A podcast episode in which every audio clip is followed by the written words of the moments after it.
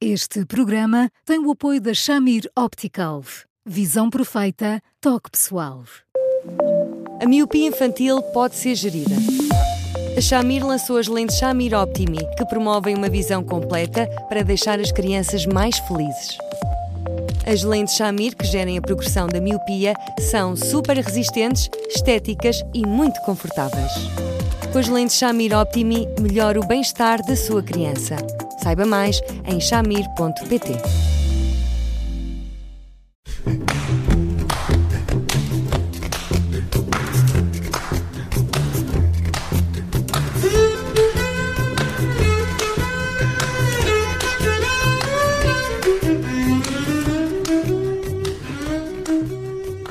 Devem os pais pagar aos filhos por tarefas feitas em casa? Eh, este é o tema, é a pergunta de uma ouvinte que enviou ao psicólogo Eduardo Sá esta temática para discussão. Até que ponto as crianças menores podem receber dinheiro dos pais em troca de pequenos serviços domésticos? Olá, Eduardo, boa tarde. Olá, Judita, olá, Bruno. Olá, Eduardo. O que é que nos diz sobre isto? Depende do contrato coletivo de trabalho. Já agora, se houver um sindicato de crianças, dava jeito.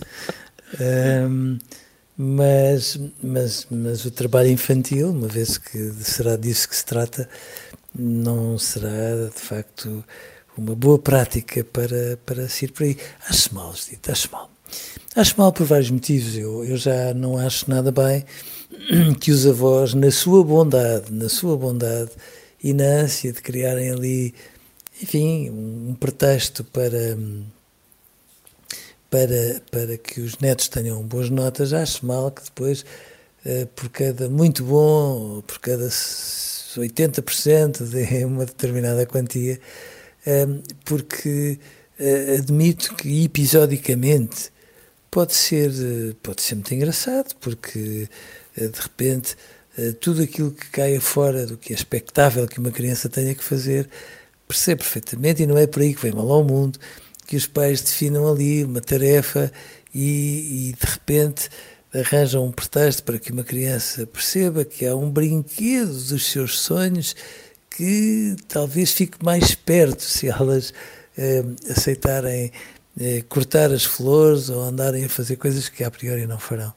A gestão corrente do que faz parte da vida de uma criança, pôr a mesa, colaborar nisto, colaborar naquilo, não me parece que faça sentido nenhum. Aliás, é muito engraçado ver como as crianças portuguesas muitas vezes são trazidas muito pouco a essas tarefas, o que não faz sentido absolutamente nenhum, porque elas são pequeninas, ninguém quer explorá-las muito longe, mas se elas se comprometerem a ter um conjunto de práticas e de rotinas, elas vão agradecer muito mais tarde, porque definitivamente deixam de fazer de príncipezinhos e são uns entre iguais com a particularidade dos mais velhos terem outras responsabilidades que os mais novos acabam por não ter.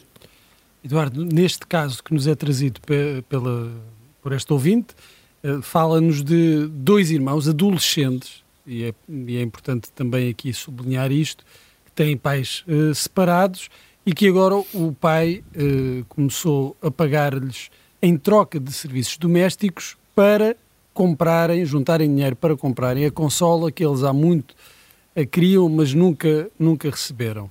Não, não sabemos se estas tarefas domésticas são as tarefas habituais, eh, de pôr a mesa, arrumar o quarto, se podem ser outros trabalhos de bricolagem.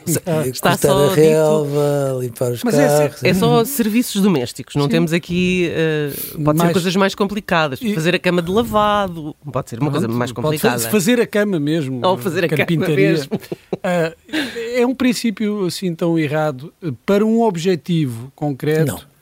Compensar. Não, nesse, nesse particular, não, não é porque no fundo é uma forma de uh, é uma forma do pai dizer aos filhos vocês querem ter acesso a qualquer coisa que é tão preciosa para vós aprendam a ter a paciência de trabalhar para ela e trabalhando para ela com um intuito de quem acaba por fazer alguns sacrifícios em função de um objetivo que pode ser maior. E maior, desculpe interromper, maior e mais caro, não é? Ou seja, é, uma, é, um, é um objeto caro. Sim. E, portanto, nessas circunstâncias eu acho que é um bocadinho diferente. Claro que isto torna-se escorregadio. Porquê?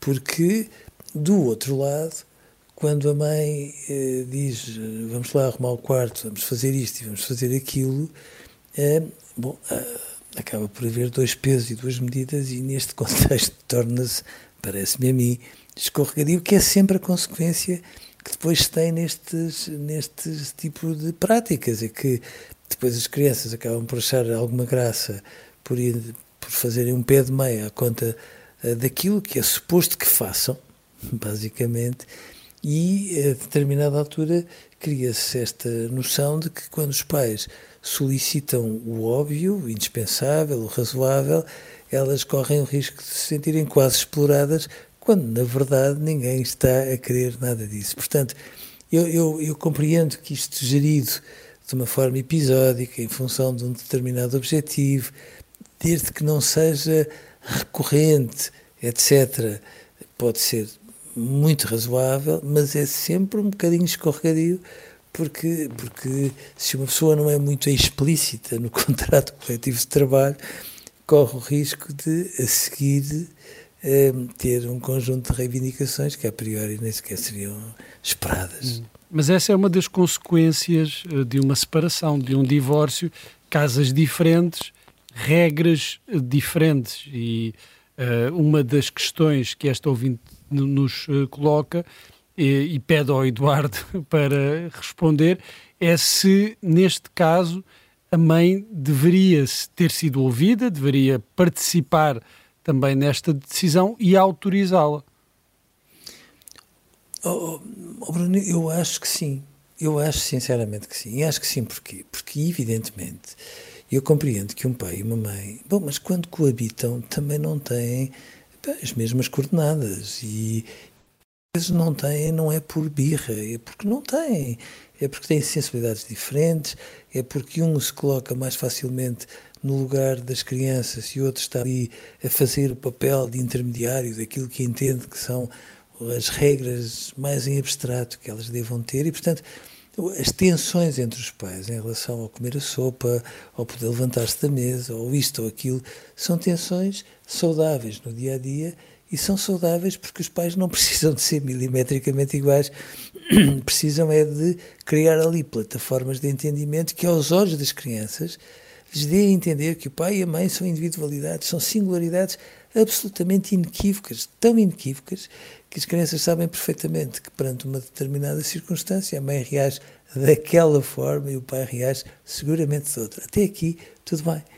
Agora, quando se está separado e sem querer fazer disto ou contribuir para qualquer confusão, eu entendo que era muito bom que os pais, nomeadamente, por exemplo, em relação aos presentes, aos presentes de aniversário e aos presentes de Natal, tivessem um entendimento que pudesse ser tão paritário quanto possível.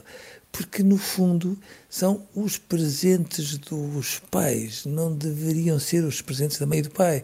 É claro que os pais dizem sempre, mas, mas calma, mas a capacidade económica de um e do outro não são muitas vezes coincidentes.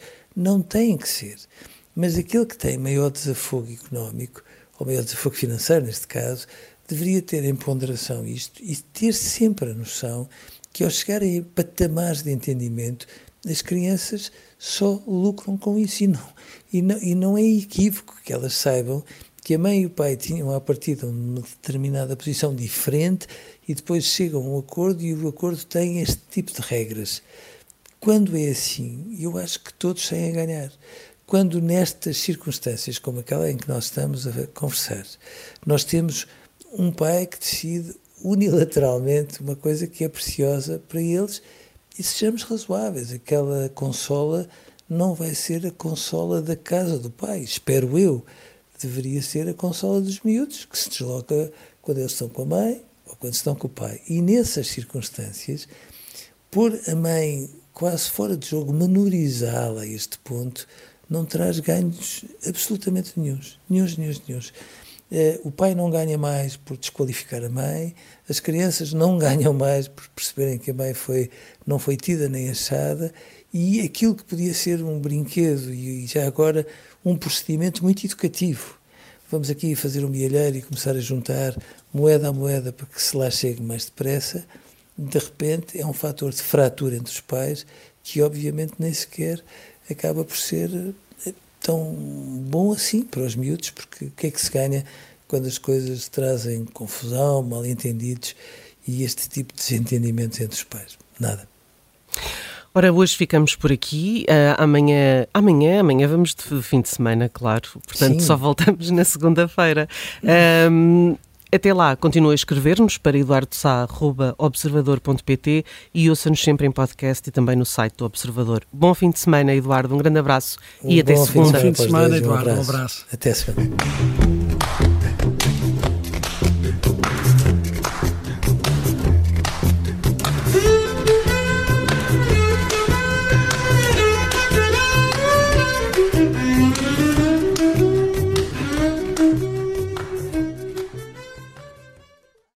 Este programa tem o apoio da Shamir Optical.